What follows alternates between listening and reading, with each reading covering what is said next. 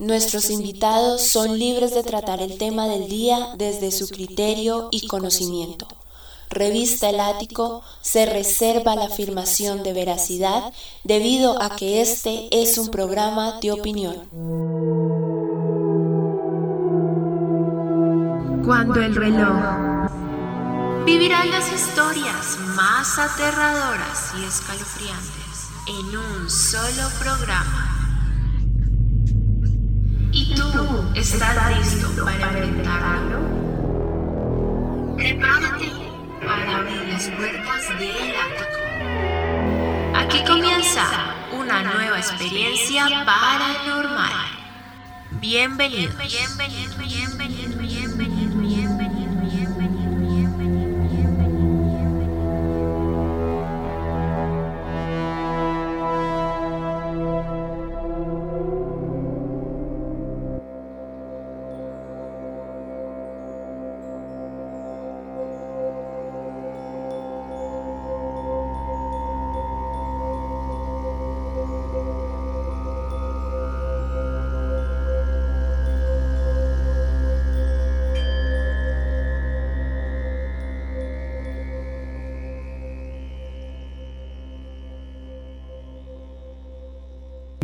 Yo soy Juan Sebastián Parry, para mí es un gusto compartir nuevamente con ustedes con otro nuevo programa cargado de información de calidad.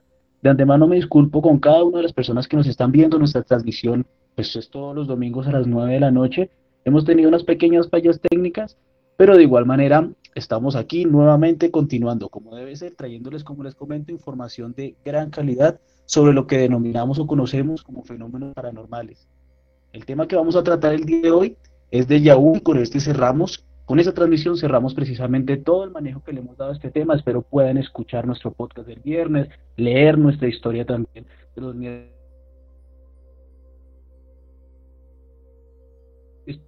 los paranormales y además de eso ver si gustan nuestro live de Instagram que se trata el jueves sobre este mismo tema. Hayan dejado por favor sus preguntas por medio del chat. Poco a poco vamos a irlas aclarando con nuestro gran invitado del día de hoy. Pero pues bueno, para no alargarnos, alargarnos tanto, demos la bienvenida por favor al profe Carlos Ríos, investigador en ufología y espiritualidad. Buenas noches, profe Carlos, ¿cómo está? Buenas noches, Juan Sebastián, mucho gusto, muchas gracias por la invitación y muchas gracias a todo el equipo del Ático, Santiago y me fue. Eh, Juan Pablo. Siempre me olvida el nombre de Juan Pablo, muy bien.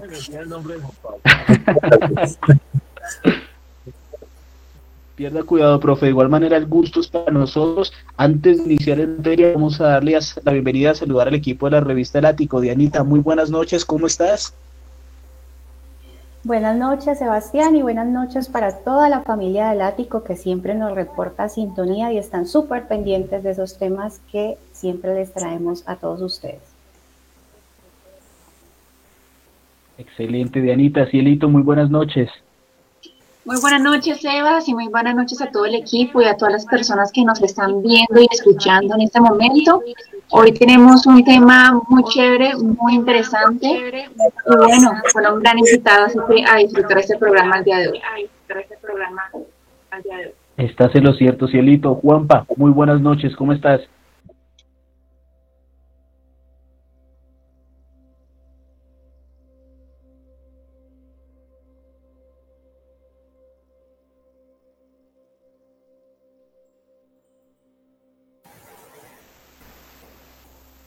Juanpa, ¿estás por ahí? ¿No te escuchamos bien, Juanpa?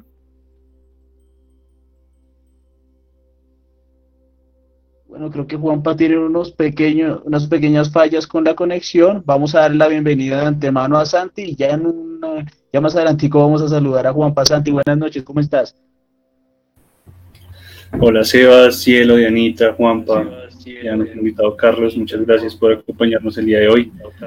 Bueno, estamos con un, bueno, con un tema muy que, llama mucho la atención a la gente porque no está absuelto de este tema. Entonces, me parece que va a ser un tema muy interesante. Déjenos sus preguntas, todas las dudas que tengan en el chat de, del envío. Y bueno, nada, muchas gracias por acompañarnos un domingo más. Muchas gracias por acompañarnos un domingo más. Muchas gracias, Santi. Tienes toda la razón. Creo que todos hemos pasado por esa experiencia que podemos denominar de ya, uy, bueno, ya con el profe Carlos vamos a salir de todas las inquietudes que poco a poco vamos a ir teniendo. Pero antes de eso, antes de empezar en materia, profe Carlos, me gustaría que contextualizara un poco a todas las personas que nos están viendo sobre su trayectoria, el trabajo que ha venido desarrollando con la investigación del fenómeno OVNI, que tengo entendido que es uno de sus más, más grandes fuertes, digámoslo así, y campo de conocimiento que ha abordado desde varias perspectivas. Así que si gusta, Carlos, denos un poquito de luz sobre el trabajo que ha venido realizando. Muy bien, como no, con mucho gusto. Bueno, para quienes no me conocen, pues soy ciudadano colombiano, nací en Bogotá, ya tengo ratito en este planeta eh, y más o menos desde hace 30 años me, me, dediqué a investigar por mi cuenta el tema de los extraterrestres. Eh, realmente desde muy niño eh, me inquietó el, el tema del universo, del espacio y por supuesto de la posibilidad de la existencia de vida inteligente en otros lugares. Y no solamente la existencia de vida inteligente, sino adicionalmente el hecho de que tal vez eh, nos estaban visitando hace mucho tiempo y que, bueno, y que incluso están entre nosotros. Fruto de esa búsqueda que también estaba atada, porque yo digo que más bien es un camino camino conductor que me ha llamado para responder las preguntas más importantes que todos nos hacemos, ¿no? Eh, ¿De dónde venimos? ¿Quiénes somos? ¿Hacia dónde vamos? ¿Cuál es la razón de ser de nuestra existencia? Y el universo a mí me conectó. Pero en última, mi búsqueda también ha sido justamente eh, saber, mm, como les digo, quiénes somos y entender que hay algo más, ¿no? Entender que no, son, no somos solamente el cuerpo físico, que hay otras realidades conexas y coexistentes en, nuestra, en nuestro propio ser y que a través del contacto, en este caso, con otras civilizaciones, lo único que estamos haciendo es esa misma búsqueda. Y desde esa época, pues seguí, eh, empecé a leer libros de, del tema y a la par temas de espiritualidad, como les comento. Eh, la figura, por ejemplo, del Maestro Jesús, pero no la figura clásica católica, aunque por ahí empecé también, porque pues vengo de un hogar católico, pero el hecho de buscar una respuesta más allá me llevó a entender que efectivamente cuando él se refería a que en la casa de mi padre hay otros lugares, hay otras moradas, o cuando él decía, tengo otras ovejas que no son de este redil y las traeré y las juntaré y formarán un solo rebaño, pues a mí me connotaba inmediatamente justamente la vida de otros seres en el universo. Y ya con el tiempo fui eh, indagando, investigando personajes tan interesantes en el tema ovni como JJ Benítez, investigador, escritor también de la saga del caballo de Troya, eh, de eh, Sixto Paswell, eh, Eddie von Daniken y muchos más. Y, y, como les digo, en los años 90 eh, empecé a, investigar más sobre la espiritualidad. Bebí de fuentes como el libro Durantia, fui a varias escuelas de, espirituales, eh, de temas de yoga, de temas de, digamos, de meditación y finalmente, en el año 2001, aproximadamente 2002, yo ya conocía personalmente a Sisto Paz, pero ingreso de forma, de manera formal, a los grupos de contacto, a recibir instrucción alrededor del tema del contacto extraterrestre. Eh, viví unas experiencias muy interesantes, de eso ya hace casi 20 años y gracias a estas experiencias pues corroboré mucho de lo que he comentado antes sobre nuestro destino, nuestra razón de ser, qué estamos haciendo aquí y hacia dónde vamos tal vez, ¿no? Y en ese proceso he estado. Hoy en día, además, he conocido personas tan, tan especiales, interesantes. Al mismo JJ Benítez tuve la oportunidad de conocerlo en el año 2018, de conversar con él eh, y aparte de ello, pues lo que se aprende, ¿no? Lo que se aprende de todos estos seres que de alguna manera han ayudado a abrir la conciencia a la humanidad a todos nosotros y simplemente estamos tratando de hacer o aportar de nuestra parte algo más para que continúe esta, esta expansión de conciencia, este despertar de conciencia planetario, que por algo estamos hoy, por ejemplo, haciendo esta misión de este programa, eh, que ya les dije hace un rato, creo que yo ya había hecho esto antes, pero la idea es que más bien mm, estos programas, el hecho de que ustedes chicos eh, estén trabajando en esto tan interesante, que hoy en día podamos difundir esto más abiertamente, demuestra que el mundo ha estado cambiando, que hay un despertar de conciencia generalizado y que esto ya no lo detiene nadie. Entonces eh, hay esperanza. O sea, lo importante es que tengamos fe, esperanza y que demos lo que podamos para que sea un mejor mundo. Excelente, profe. Muchas gracias por esa gran introducción sobre un poco la conciencia que también nosotros queremos brindarle a estas personas que siguen y son conocedoras y apasionadas por el fenómeno paranormal. De igual manera, profe, eh, antes de iniciarle alguna pequeña pregunta, eh, tenemos una interferencia, tenemos un retorno. Quería preguntarle si usted está o de pronto tiene el live abierto, profe, porque de pronto si, si está viendo el live puede que el sonido se nos esté filtrando.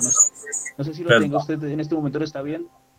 No, y se supone que estaba sin volumen, no, ya, Disculpen, disculpas.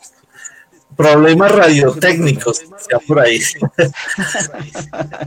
no se preocupe, profe, pierda cuidado. Antes ya también de empezar en materia, pregunto Juanpa, ¿estás con nosotros ya? Juanpa, ¿ya te podemos escuchar bien? Hola, hola, buenas noches. ¿Sí me escuchan?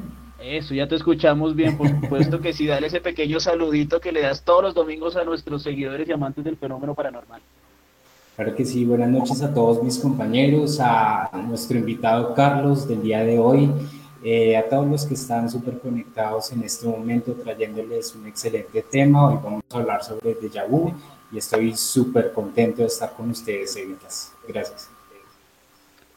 Muchas gracias a ti, Juanpa. Les recuerdo, por favor, vayan dejando todos, todas sus preguntas poco a poco las vamos a ir aclarando en nuestra transmisión. El tema de hoy es de Yahoo. Con esto vamos a cerrar nuestra semana como debe ser, con broche de oro. Pero bueno, ya empezando, iniciando en materia, profe Carlos, coméntenos qué es un déjà. Bueno, mm, olvidé un dato muy importante, disculpen, por supuesto. Eh, tengo el privilegio desde hace dos años de eh, estar dentro del equipo de instructores de la Academia para Psicología Urantia, acá en Bogotá, con el profesor Alexander Torres. Y bueno, estoy trabajando justamente en el área de la ufología en la academia, ¿no? Y esperamos pues que en unos años también tengamos un, equipo de investigación en la parte ufológica. Vamos a, tratar de hacerlo. Em, respecto a, a, la interferencia, ahorita yo creo que era un déjà vu electromagnético más bien. Bueno, respecto al déjà vu, eh, para quienes no lo saben, pues lo han escuchado incluso en películas, tal vez algunas personas, pero en esencia es un fenómeno que consiste en mm, la sensación que podemos tener las personas ocasionalmente de haber estado ya en un lugar o haber hecho algo ya, algo que estamos viviendo en el momento y que sentimos que muy fuertemente que eso ya lo habíamos vivido o que ya habíamos estado en ese sitio. Eh, por ejemplo, eh, lo asocian mucho a fenómenos de índole en el campo de la parapsicología eh, de, percepción extrasensorial. De hecho, lo hermanan bastante con eh, la preconición o el don de profecía. Sin embargo, yo, pues que he tenido la oportunidad de trabajar justamente el tema de percepción extrasensorial también, percibo que no es lo mismo. Hay, hay unas diferencias y de hecho la, la definición muestra que no es como tal una preconición al menos la preconición como fenómeno paranormal o fenómeno de percepción extrasensorial es tener conocimiento previo de las cosas, mientras que el de vu en sí mismo es la sensación de un recuerdo. O sea, es, es como tener un recuerdo de lo que estoy viviendo como si ya lo hubiera vivido, sin embargo no tengo claro cuándo fue, en dónde fue o en qué manera se dio, pero tengo ese, ese sentimiento muy fuerte. Ese sería un déjà vu o un déjà vu, para pronunciarlo un poco mejor a como lo pronuncian los franceses, ¿no? Son terminologías francesas. Y el término lo inventó un parapsicólogo, creo que era un investigador, Emily Boirac, el nombre, no muy, no muy reconocido, por cierto, o sea, no, no muy común su nombre, pero eh, Emily Boirac, por allá en los años, a principios del siglo XX, si mal no estoy, o finales del siglo XIX, fue cuando él empezó a investigar esto y a determinar, eh, de hecho determinó eh, o dio la terminología para nombrar este fenómeno que pues ya veremos más adelantito que se ha tratado de explicar de muchas maneras y que también es una explicación desde el punto de vista de la ciencia, ¿no? Y de la neurofisiología. Carlitos, la gente habla de los tipos de déjà y lo relacionan también con los tipos de memoria, la memoria inmediata, corto y largo plazo. ¿Qué podemos decir respecto a esto? Correcto, bueno, hay un, eh, lo clasificaron básicamente en tres tipos, los de vu, digamos, los separaron. Uno es el, el déjà eh, BQ, ¿sí? O el déjà VQ, que significa eh, o es la sensación de ya haber estado en un lugar o ya haber estado, ya haber vivido tal acontecimiento, mejor, ya haber tenido este acontecimiento, esta experiencia que estoy viviendo. Y el de, el de Yabeku es el que más comúnmente la gente reconoce y al cual la mayoría le llaman el, como tal, el de Yavi o el de Yabu. El otro es el de Ya Sentí. El de Ya Sentí no hace referencia puntualmente a un lugar, sino a una sensación como esto yo ya lo había sentido antes, pero igual no recuerdo cuándo fue, pero lo sentí, ya lo había percibido. Es como, por ejemplo, si alguien va por primera vez a, montar, a la montaña rusa, ¿no? La primera vez que va, nunca ha ido y nunca había entrado ni siquiera a un parque de diversiones y de pronto lo montan en la silla y empieza a sentir ya toda ese, de, eh, digamos, esa explosión de emociones ahí de la montaña rusa y empieza a percibir, oiga, pero esto yo ya lo había vivido, yo ya lo había sentido realmente y durante el proceso, ¿no? Sigue teniendo esa misma idea de que ya había sentido esto. Ese es un de ya sentí. Y el otro es el eh, de ya eh, visité. El de ya visité hace referencia puntualmente es a que voy a, a, una ciudad por primera vez, o a un pueblo, a un sitio que, o a un castillo, o a una casa, y, o, a una hacienda y llego y reconozco cuál es la ruta y sé dónde están determinadas, eh, digamos, señales o determinados lugares, determinados cuartos, si es en, una mansión o determinadas calles y me puedo mover sin haber, sin mapa siquiera, me puedo mover por esos lugares. Y ese es un de ya visité que es como si yo ya hubiera conocido el lugar previamente eh, pero no sé cuándo ni en qué forma, ¿no? Entonces, esas son las clasificaciones, digamos, formales que se han dado del, eh, del fenómeno. Pero más adelante, bueno, hablabas sobre las memorias, justamente. Hay una explicación dentro de los neurofisiólogos y de las personas dedicadas al estudio del cerebro, de urólogos, que dicen eh, es que el, el cerebro eh, puede, mm, digamos, los sueños, por ejemplo, nosotros soñamos mm, todas las noches. Lo que pasa es que no nos acordamos de los sueños, no los traemos al consciente. Entonces que muchas veces eh, lo que ocurre es que hay un almacenamiento de memorias de los mismos sueños que quedan en un lugar del cerebro o del inconsciente que es como memoria a largo plazo. Entonces yo pude haber tenido un sueño donde vi unas calles específicas con determinada forma, por ejemplo, unas calles empedradas, no sé, y resulta que nunca había ido a Villa de Leyva en mi vida. Entonces, ese fin de semana me invitan a Villa de Leyva. Yo había soñado con algo así días antes, ni siquiera había visto fotos ni nada por el estilo, solamente me invitaron. Y voy, y claro, cuando veo las calles, eh, lo que hace es que el cerebro trae un recuerdo del inconsciente, del sueño, y la persona empieza a sentir como si ese recuerdo o ese, que, es su información de su sueño, fuera de un hecho real y que hubiera ya visitado ese sitio, se le parece, se le asimila y finalmente cree que es efectivamente eso, que había visitado ya el sitio pero que no lo recuerda cuándo fue. Eh, ¿Por qué? Porque el fenómeno de déjà vu, eh, lo que sí dicen los científicos es que tiene la siguiente característica y es muy, muy notoria, y es que tú tienes la sensación de haberlo vivido, pero no puedes clarificar detalles de ese recuerdo.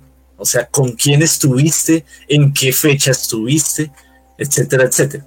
Y hablando de las clasificaciones, el de, de hace referencia más a, a, una cuestión temporal, mientras que el de Visité hace referencia más a una cuestión espacial.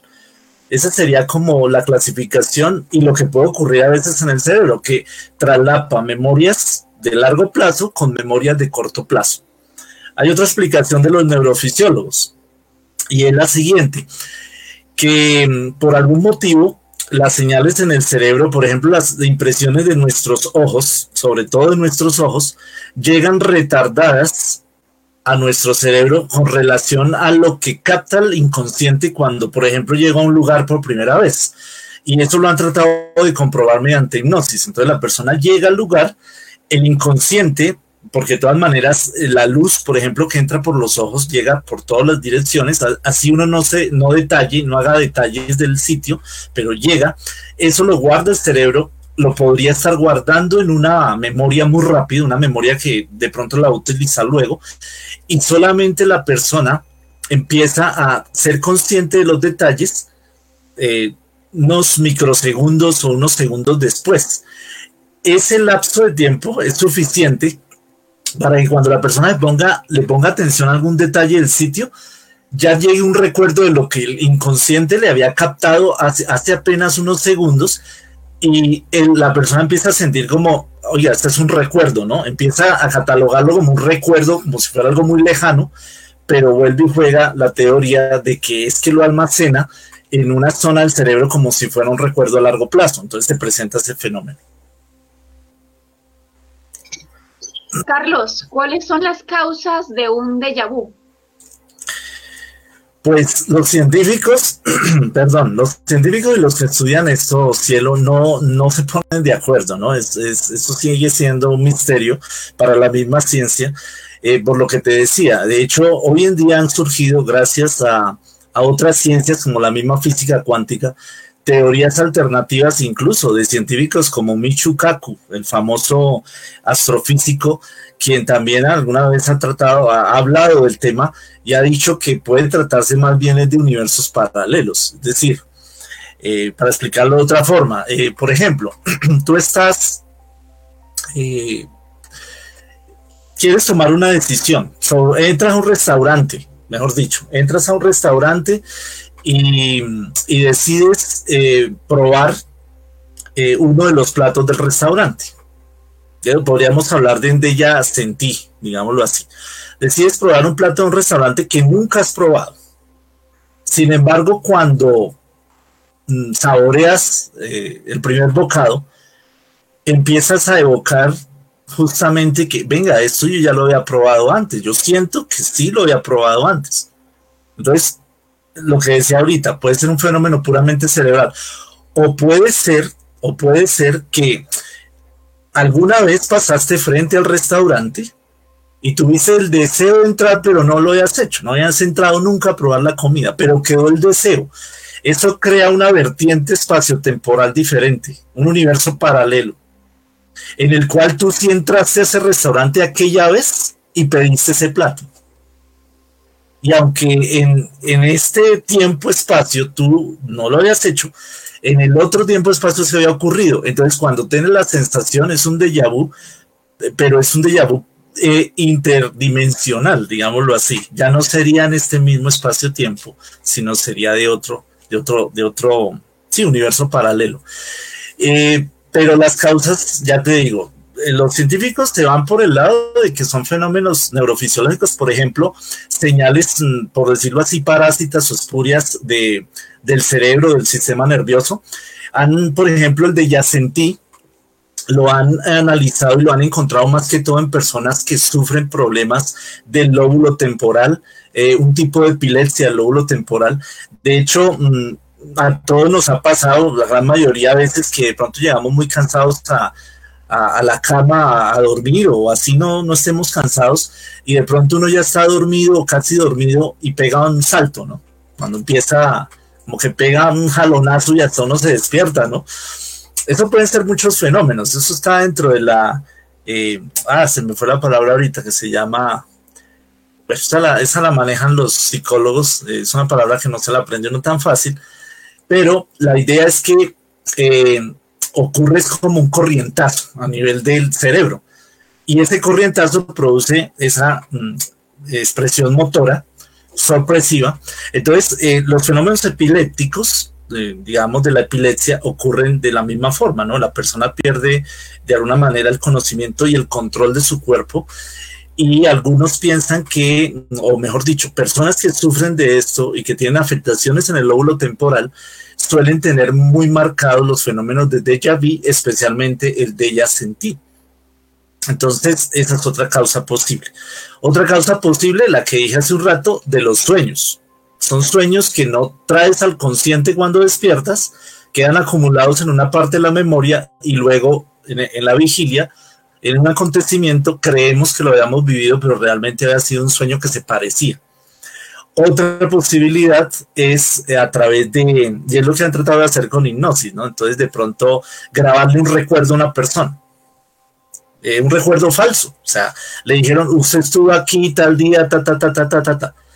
Y la persona un sitio que nunca ha visitado ni ha encontrado a esas personas nunca en su vida. Ta. Y después la llevan en el experimento, la llevan algún día cualquiera, no muy pronto, otro día, la llevan y eh, detectan que la persona empieza a recordar, oiga, pero yo ya estuve aquí, yo ya viví esto, tal, pero es un experimento, o sea, fue grabado por medio de hipnosis y la persona de pronto cree que es un, o sea, tiene una experiencia de ella y ya vi, pero realmente esto fue condicionado. Entonces, por eso es no se ponen de acuerdo, no saben qué es. Sin embargo, hay cosas que no se pueden explicar tan fácilmente. Eh, ahorita hablamos un poquito de pronto del tema de la precognición, cómo se enlazaría y por qué, si se, y por qué para, mí, para mí se puede diferenciar, que es una precognición de un fenómeno llamado déjà vu.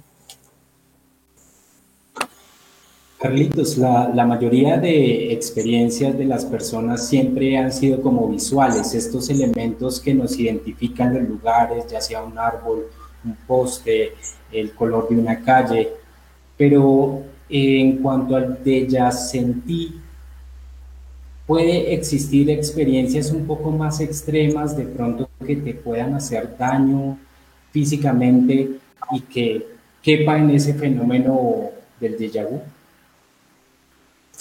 Sí, siempre dependerá de la persona, del sujeto, ¿no?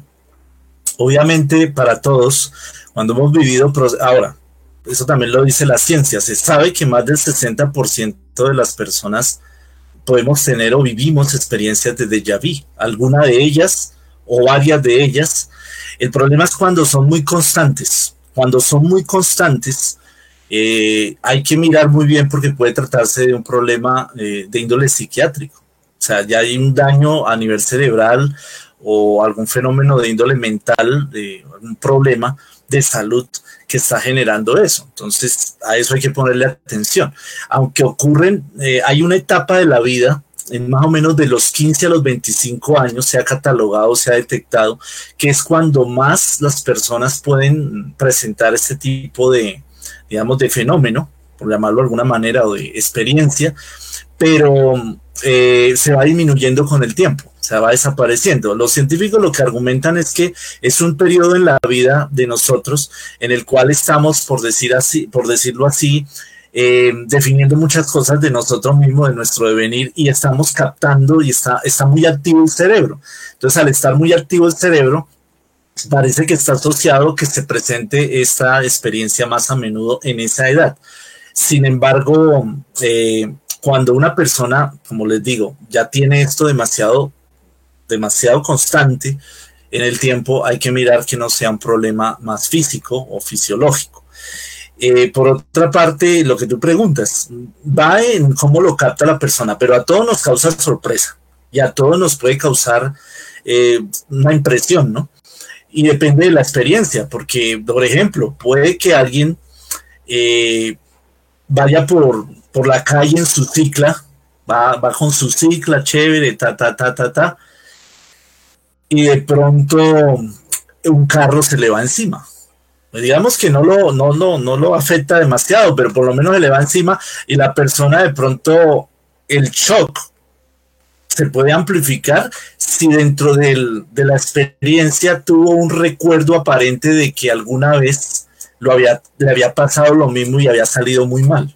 Esto puede pasar. O sea, la sensación de que salió muy mal en otro momento y que esto ya lo había vivido y como que lo repitió. Entonces puede ser muy traumático y si es muy traumático podría generar un efecto también incómodo y, hasta de salud, ¿no? Pero um, hay que ver a cada sujeto, o sea, cada persona depende cómo asimile, cómo tome la experiencia también. Eh, Carlos, ya que estamos hablando de la recurrencia que puede llegar a tener estos déjà vu, que, o sea, existe la posibilidad de que haya gente que tenga más la tendencia de sentir estos déjà vu que otra persona, pues ya, ya sacando, digamos, como tú nos comentabas, que puede hacer algún, ya, alguna enfermedad o algún daño, ya, aparte.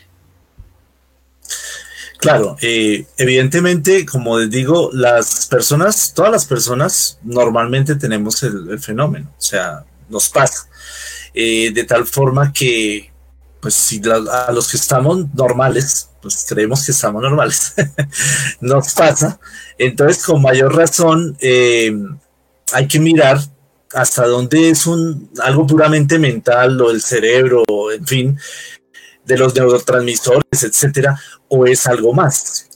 Y hay déjà vus que ya eh, marcan, y ahí yo los mezclaría con la precognición, y es que la persona y ahí es donde digo que es muy diferente porque la persona no es algo que como un recuerdo, sino llega al lugar, llega a un determinado lugar, por ejemplo a un aeropuerto, y la persona automáticamente cuando llega al aeropuerto recuerda o siente o percibe va a haber un accidente. Eso es muy diferente a decir yo ya estuve aquí. Fíjense, y de pronto lo hay, y hay el accidente, o, o uno normalmente, o uno siente, por ejemplo, que una abuelita va con su bastón y preciso eh, va caminando delante de uno y dice, uy, yo ya, yo ya sentí que eso, esto lo había vivido y la abuelita se, se puede caer ahí. Y efectivamente ella mete el bastoncito en una rejilla, de pronto. Pero entonces uno ya está cerca y la ayuda. Entonces ahí hay, hay cosas que hay que mirar con cuidado porque ya lo hablé hace un rato dentro de la misión de vida nuestra puede haber dones, todos tenemos esos dones, pero puede haber unos dones particulares que se nos ha dado la posibilidad de reconocer en nosotros para que los potenciemos en función de siempre servir, de ser elementos de apoyo a otros, ¿no?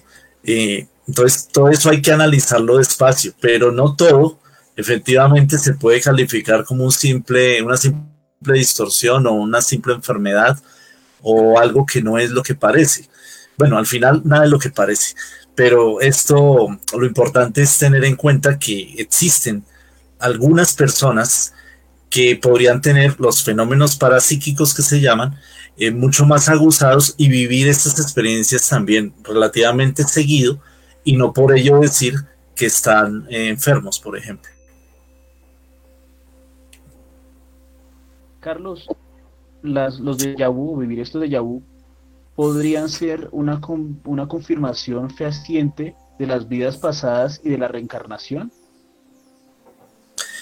Esa es muy interesante, muy, muy buena pregunta. Y es parte de lo que algunas personas argumentan como posible, ¿no? De hecho, hay muchos o varios ejemplos de gente que ha sentido evidentemente lo mismo, yo ya visité este sitio, ya conocí este sitio, allí quedaba tal y Pascual y tal persona, y luego han ido a corroborar y han encontrado que es así. Sin embargo, lo de la reencarnación, que también es muy polémico para cierta, ciertos ámbitos, sobre todo científicos, eh, algunos científicos han dado más bien en hablar de la memoria genética. O sea, otra alternativa que ponen para no hablar de que es reencarnación es lo que se conoce como memoria genética, eso estaría o entraría dentro del estudio de la epigenética, se llama, llama así.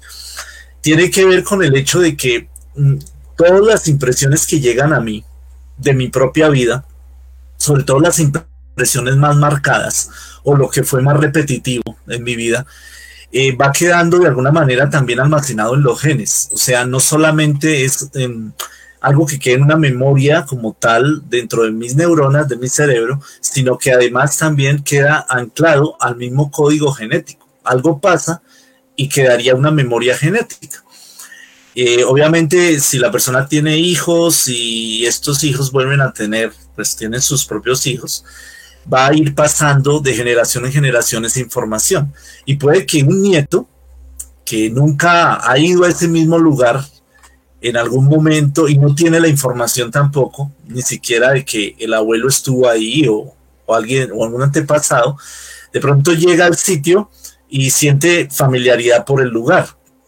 Es más, lo reconoce y, ocurre pues el fenómeno del, de ya visité que decíamos hace un rato, por ejemplo. Y al final se investiga y se encuentra que un antepasado de él, el abuelo o el bisabuelo, vivió en este sitio, de pronto era una casa antigua y, la persona la reconoció perfectamente y sabía dónde quedaba cada cuarto, etcétera. Y pudo ser por eso. Hay un, hay un caso dentro del fenómeno, dentro de los investigadores del fenómeno ovni, eh, interesante que es el de Antonio Rivera, un autor de libros eh, relativos al fenómeno ovni, que le ocurrió algo así. Alguna vez creo que lo invitaron a una conferencia o alguna charla a la ciudad de Londres y él nunca había visitado Londres eh, y cuando él llegó, pues le pasó que empezó a reconocer los lugares y, incluso, como les decía hace un rato, él se podía mover por la ciudad y, sabía para dónde iba. Eh, y fue algo interesante. Se puso a indagar sobre el asunto y encontró que un pariente de él, creo que había sido un abuelo, un bisabuelo, él no tenía esa información y había vivido algún tiempo allí. Había estado era, inglés o tenía algo que ver, alguna ascendencia inglesa, y él estuvo allá. Y de ahí se concluía pues que esos recuerdos que realmente él había sacado, o ese de vu que había vivido, eh, era más que todo por una memoria genética y no tanto por una vida pasada. Eh, pero entonces, ¿dónde está el problema para otros casos? El problema, digamos, entre comillas, el problema para los investigadores. Y es que aparezca algo similar y, lo ha, y ha pasado y la persona no tiene ningún antepasado allí. ¿Cierto? En algunos casos se puede explicar con reencarnación, o sea, de pronto, eh, como pasó con una niña en la India, ¿no? Eh, hace, hace tiempo, que ella empezó a describir otra ciudad, otra familia, y que ella había muerto de tal manera y que allá estaban sus papás y fueron a investigar y encontraron a la, a la, familia, a las personas y contaron la historia de, quién había sido ella, cómo había muerto. E incluso creo que era de género diferente. Ella había nacido como niña, pero antes había sido un señor o algo así, no sé. Esa parte no la recuerdo ahorita, pero el hecho es que se concluyó que era una demostración del tema de la reencarnación. Entonces ya, si es un, un déjà debido a eso, pues eh, pues, digamos, todos entran dentro de la catalogación como de vis, aunque puedan tener un origen diferente y puede pasar. Imagínate que dicen que hay muchos factores externos que inciden en que una persona presente pues este fenómeno. Factores como el estrés, las preocupaciones, situaciones traumáticas e incluso le atañen las abducciones. ¿Qué podemos decir? Hay otro fenómeno asociado y también dentro del tema ovni que es el famoso tiempo perdido. Eh, que pues el reporte de muchas personas que han estado de pronto por la carretera y ven una luz extraña en el cielo, eh, típico fenómeno ovni, y de pronto el carro se les apaga y luego salen de su carro, como le pasó a, eh, a Betty Hill y Barney Hill, y luego ya vuelven a estar en el carro, vuelven a estar en la carretera, pero hay un tiempo que no se acuerdan. Y llegan a su casa y empiezan las alucinaciones, las pesadillas o a sentirse extrañamente incómodos. Eh, y luego se investiga y resulta que aparentemente fue una abducción. Puede haber casos en los que la persona realmente no sea consciente de que le pasó eso en absoluto, absolutamente para nada y ni siquiera tenga problemas de pesadilla, ni, sino que hay un detonador, hay un detonante, que puede ser un lugar donde estuvo o una imagen que le evoca algo, algo que vivió o que es similar a algo que vio antes y, podría y tendría de alguna manera una mm, conexión de pronto con parte del fenómeno ufológico y posiblemente las abducciones.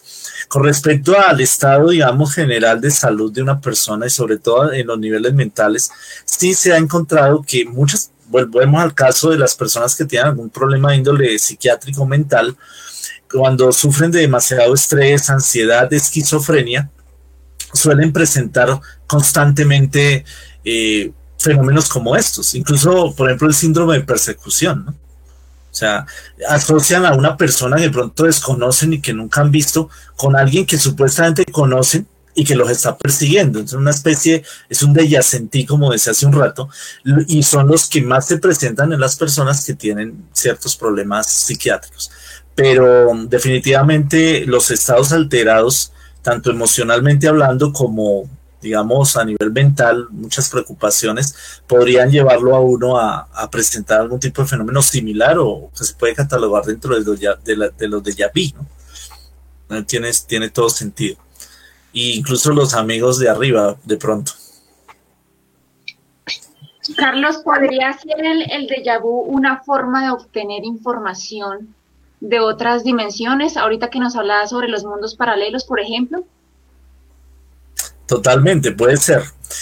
Eh, lo que ocurre es que démonos cuenta de algo. Mm, aunque catalogamos con una palabra o con una expresión eh, ciertos fenómenos, puede que los fenómenos sean totalmente diferentes, o sea, realmente los estamos metiendo todos en la misma caja, pero, pero a la hora de explicarlos puede tratarse de cosas totalmente diferentes.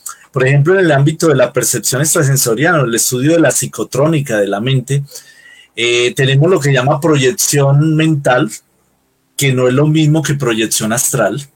Por cierto, los viajes astrales también puede ser una razón eh, también para un déjà vu, y es que eh, todos a la hora de dormir salimos en astral del cuerpo, en el, en el cuerpo astral. Y el cuerpo se mueve, él viaja, y él puede llegar a ciertos lugares y vuelve y pasa como los sueños. Tiene una memoria, la trae, y si ya estuvo ahí, realmente el ser estuvo ahí, pero estuvo en astral, no estuvo en físico. Eso es un universo paralelo, es un mundo, una dimensión paralela dentro de esta realidad. Entonces la persona vuelve, eh, pues el, astral vuelve, la persona se incorpora ese día y sigue con su vida cotidiana normal y ese mismo día u otro eh, resulta que pasa por el mismo lugar o llega al mismo sitio y empieza a tener la percepción del de vu, pero realmente lo hizo en astral, ¿no?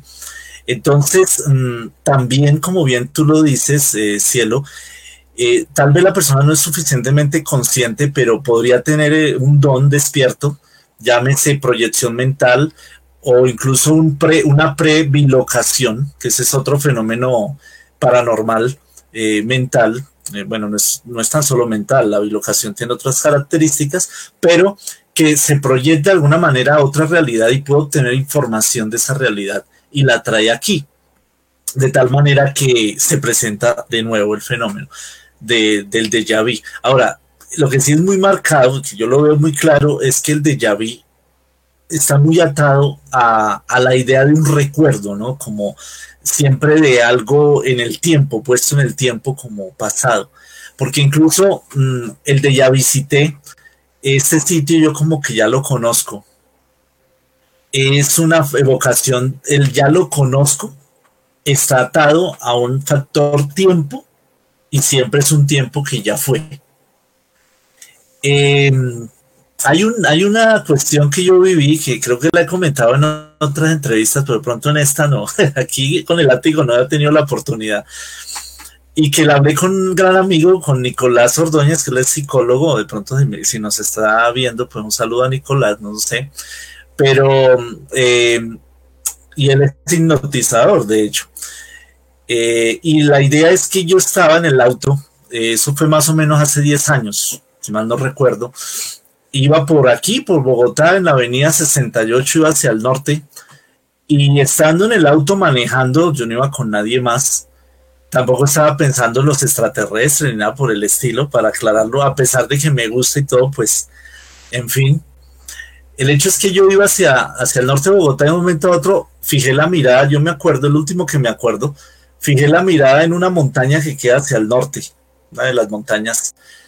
Y estando en ese momento ahí, mm, entro en una escena o me siento que estoy en otro lugar, eh, en mi conciencia está de que era otro planeta, era otro tiempo, un tiempo aparentemente en el futuro, en un futuro no sé qué tan lejano, y yo estaba hablando con un grupo de seres que sabía que venían de diferentes lugares y les estaba hablando del planeta Tierra y les decía, más o menos alguno me preguntaba, yo les estaba describiendo el planeta y la vida en el planeta Tierra, y uno de ellos me preguntaba que si yo volvería.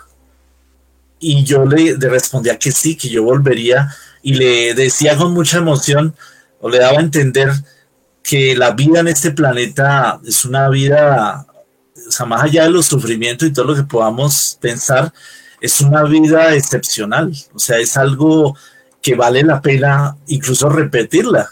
Y no solamente por todo lo que uno puede aprender, sino por lo que puede uno dar. Eso es maravilloso. Entonces, ahí se acabó la experiencia. Eso fueron fracciones de segundo. Y yo le preguntaba a mi amigo, ¿eso qué es? Y dice, no, eso no es ni de Yabú, ni eso es otra cosa. Proyección mental, tampoco. Eh, yo no siento que haya sido eso, fue otra cosa. Ah, podría haber entrado en alguna franja de, dimensional, puede ser. Eh, lo que yo puedo dar fe, al menos desde lo que yo siento con esto, es que fue contundente. O sea, para mí es de las cosas tan reales como estar acá hablando con ustedes. Fue demasiado contundente. Pero eso es un. El problema con estas cosas es que se, se, digamos, se ata mucho a la subjetividad o a la experiencia de la persona. Es muy complicado, pues, así uno lo cuente no tanto para que crean o no, pero es muy complicado. Hay cosas que no se pueden transmitir en palabras, no es suficiente. Tienen que experimentarse. Pero pasó eso. Entonces yo no sé si es un déjà vu al revés o no sé, no, no sabemos. Ni siquiera mi amigo el psicólogo supo que puede hacer eso.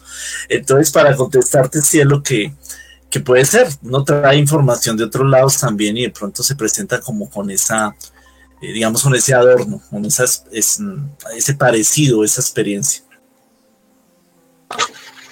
Ok, Carlitos. Eh, en una ocasión estuve investigando y, afirmaban que las personas que tienen un alto mayor eh, formación académica o, educación son más propensos a, tener déjà vu. ¿Tú estás de acuerdo con esto? Digamos que cuando tú tienes evidentemente más eh, información o has leído o has estudiado más, tú creas más conexiones cerebrales. Eso sí, la ciencia ya lo sabe y de hecho por eso se recomienda que uno mantenga muy activa. Eh, pues muy activo el, órgano, pues en este caso el cerebro, eh, estudiando, leyendo, siempre mantenerse en esa tónica, incluso por aquello el Alzheimer también recomiendan que las personas mantengamos eh, cierto nivel de siempre de lectura, etcétera. Y eso va creando enlaces. Y obviamente si tú tienes más información en tu, en tu cerebro, en tu, cabeza, pues eh, puede conectarse muchas más cosas y tus sueños también incluso pueden ser más enriquecidos, por ejemplo. Entonces no es extraño pensar que mm, en parte esto podría eh, generar ese fenómeno. Pero ¿qué pasa? Que como les decía al principio, y lo han analizado los científicos, es un evento muy común, en el fondo es bastante común y le ocurre a más del 60-70% de las personas. Y ahí podemos entrar a analizar, no sé si ese estudio lo habrá hecho algún científico de forma muy juiciosa, pero qué tantas de esas personas de pronto son o iletrados o, o no tienen mayor bagaje cultural, digámoslo así, y sin embargo puede que presenten esos mismos eventos. También nos pasa con las personas, ¿no? Uno dice, eh, esta persona ya la conocí muchas veces. Eh, tú, tú eres familiar para mí. O puede pasar. Pueden ser muchas cosas, ¿no? Puede ser eh, lo que decíamos ahorita, un sueño, o simplemente que a veces eh, nuestras propias, la verdad es que las emociones sobre todo son más subjetivas todavía, entonces las emociones sí nos, nos dan tres vueltas y de esas no podemos estar tan seguros realmente. Pasa en todo, ¿no? Ahí como dice, lo, de, hacer un comercial, como dicen los de TNT, pasa en las películas, entonces, ¿cómo no va a pasar? Pero pero eso también entraría, ¿no? Pues es posible. Profe Carlos, lastimosamente, bueno, el tiempo se nos ha ido volando en realidad. Ya se está terminando el programa, pero antes de finalizar, sí me gustaría que le diera una recomendación a todas estas personas que nos están viendo sobre dónde quizás podrían también informar, informarse de una forma eh, verídica sobre este tema del déjà vu y además de eso, ¿qué deberían hacer o cómo cuando tengan un déjà vu uno debe anotarlo, escribirlo, eh, tenerlo presente, disfrutarlo, no sé, o sea, ¿qué, ¿qué, debería hacer uno al momento de tener un déjà vu ya para cerrar nuestro programa del día de hoy? Bueno, primero que todo, eh, obviamente mantener la calma, como todo en la vida, todo lo que nos sorpre con todo lo que nos sorprenda, hay que mantener la calma, sea una sorpresa agradable o una no tan agradable. Hay que educarse en el autodominio, autocontrol sin que sea una tortura tampoco. Hay que informarse, por supuesto, eh, acudir sobre todo a, investigaciones sólidas de científicos en lo posible, de gente que le ha dedicado a esto no solo tiempo, sino también, eh, digamos, son serios, y en este caso, pues personas de pronto que sepan de neurociencias, pero además también que sean abiertos a otras posibilidades, o sea, no solamente en el ámbito científico, sino también en el ámbito de la parapsicología incluso, ¿no? De, de, la física cuántica, otras posibilidades. Eh, respecto a anotar las experiencias, es muy valioso hacerlo, sobre todo las experiencias que son así como trascendentales, diríamos por lo mismo que les decía hace un rato, nosotros a veces no lo reconocemos, no somos suficientemente conscientes, pero todos traemos de alguna manera una misión a la vida, ¿no? Una, y, en esa misión siempre hay una guía y una ayuda. Muchas veces, o todos estos eventos son pistas, como diría JJ Benítez, pistas del buen Dios, o pistas de la vida, o del maestro interno, para quienes hablan de la espiritualidad también o hablamos, para indicarnos la ruta, el camino, para encontrar respuestas. Entonces, valorémoslo en ese sentido como algo que nos enriquece la vida y, por ejemplo, llevar un registro es interesante, lógicamente recomendando que no se nos conviertan en algo obsesivo y que no se nos convierta en algo así como, eh, sí, demasiado, que nos genere tensión, ansiedad, porque entonces el día que, porque puede ocurrir que hay una temporada en la que tenemos muchos fenómenos de esta índole y de pronto se acabó, de pronto después dejó de pasar y puede haber alguien que se haya metido tanto en el, en el rollo que lo deprima el hecho de que ya no tiene, le, no tiene esas experiencias y resulta que hay que recordar que la vida tiene unas leyes universales, el universo, y hay unos ritmos. Entonces, hay temporadas en las que se dan más cierto tipo de fenómenos que, que otras. A mí me ha pasado algo, no tiene que ver con el déjà vu, pero hay como por un ejemplo, algo que me ha pasado en la cuarentena es que varias veces eh, he encontrado monedas, monedas de diversos valores eh, estoy esperando que llegue un billete, pero bueno, por lo menos las monedas sirven todavía. Entonces, ¿qué ha pasado? Llego, parqueo el carro, me bajo y hay unas monedas ahí a la bajada del carro. Llego a un lugar y hay una moneda ahí. Salgo de mi casa y justo abro la puerta y hay unas monedas ahí. Y la verdad ya perdí la cuenta pero fueron como unas siete, como de seis a siete veces que me ha pasado en la cuarentena eso. Ahora, son señales.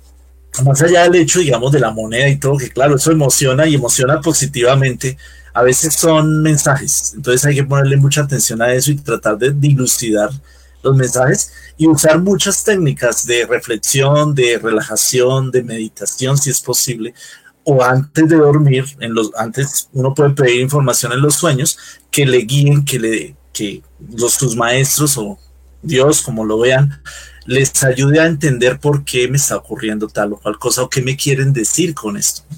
Y eso es importante. Entonces, el de Yaví, como todos los demás fenómenos que podemos catalogar paranormales o de, del campo psíquico, del campo extrasensorial, hay que tomarlos en consideración y hay que, hay que también tomarlos con cierta con seriedad, no asustarse, sino investigar. Hay que investigar siempre y eh, discernir, ¿no? Es, es lo mejor. Y tú me preguntabas fuentes, pues hay mucha literatura. Hay mucha literatura sobre eso, pero ahorita mismo no tengo un, claro un libro. Yo he leído más es por diversas eh, fuentes, por internet, en alguno que otro libro que habla de poderes psíquicos, pero lo, lo tocan muy escuetamente, ¿no? sea, el fenómeno no es que lo toquen en una forma muy profunda. De pronto, de estos investigadores, como eh, el señor que Emily Boyrat, que fue el que, eh, digamos, desarrolló la teoría inicial, se podría buscar escritos, aunque son muy antiguos, ¿no? Finales del siglo XIX, principios del XX. Y hay otro investigador, un psicólogo, Edward B. Titchener, pero también eso es de 1928.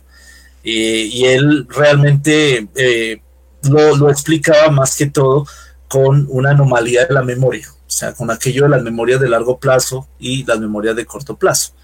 Pero pues eh, hay que empezar por alguna parte, entonces podrían buscar por ahí.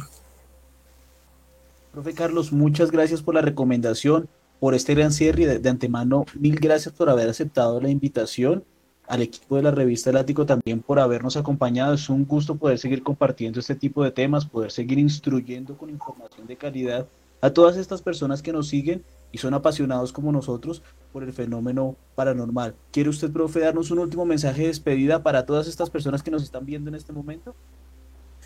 Sí, bueno, no, pues agradecerte a ti de nuevo, Juan Sebastián y eh, Juliet, Santiago, Juan Pablo, ahora sí no se me olvida, Dianita, muy amable, de verdad, pues muy contento de compartir con ustedes, siempre a la orden. Y no decirles que, que se atrevan a eh, recalco eso, decirle a la gente que no, no se preocupen, que simplemente nosotros somos seres multidimensionales, que hay muchas cosas y aspectos de nuestro ser que no conocemos por ignorancia, porque no, no, no lo habían dicho, y que todas estas cosas que a veces vivimos como fenómenos telepáticos, clarividencia, pues realmente son dones dormidos se pueden activar, se pueden incluso hacer más conscientes y sobre todo utilizarlos de la buena, de buena manera, ¿no? Es igual que, que nuestro cerebro, que nuestras manos, que nuestras piernas. Es decir, tenemos capacidades allí que están para nuestro progreso y nuestro avance. Y ante todo, entender, como les digo, que estamos en un multiverso, ¿no? Eh, y que no solamente recibimos información por los sentidos físicos, y en la vigilia. Estamos recibiendo información todo el tiempo a través de diversos sentidos. Estamos inmersos en lo que llaman un campo cuántico, un campo extrasensorial. Y todo esto está es para que mejoremos incluso nuestra vida en muchos aspectos. Entonces esto se puede utilizar de buena manera para incluso ayudar a otras personas. Entonces no hay que desecharlo, hay que investigar y ante todo pues eh, vivir, tratar de vivir bien en el sentido de entender que, estamos dotados de riquezas, de muchas riquezas. Entonces hay que aprovechar eso. Eh, vivir, hay que vivir y conocer, conocer. Excelente, profe. Muchísimas gracias a usted por habernos nuevamente acompañado el día de hoy, a todo el equipo de la revista El Ático, quienes de alguna forma, bueno, preparamos esta, esta sesión de preguntas con el fin de poder esclarecer muchas de las que nos habían hecho nuestros seguidores. No se pierdan el, tema de la siguiente semana, viajes en el tiempo, lo vamos a abordar desde varias perspectivas para que lo tenga súper presente. Para todos nuestros seguidores, gracias por haberse conectado el día de hoy. Nos vemos dentro de ocho días nuevamente con otra transmisión de las voces del ático. Un fuerte abrazo para todos y mil bendiciones.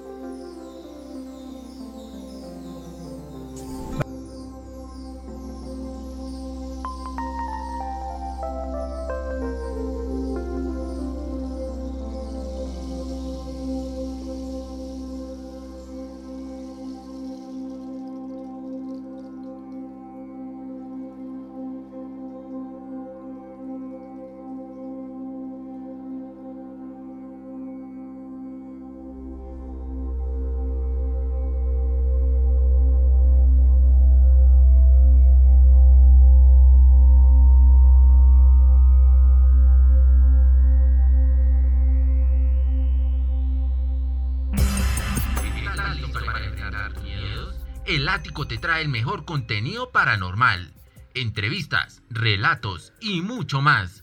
Adquiere la revista en nuestra página web revistalático.com.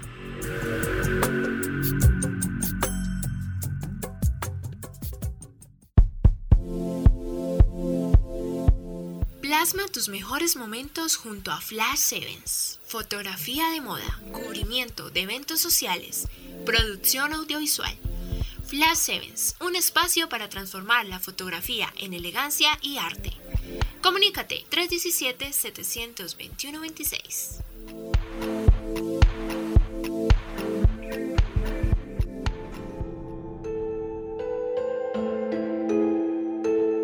Llegado al final de este viaje paranormal. Escucha este y más contenido en nuestras plataformas Spotify y Deezer. Encuéntranos como las voces del ático y en nuestro sitio web como revistalático.com.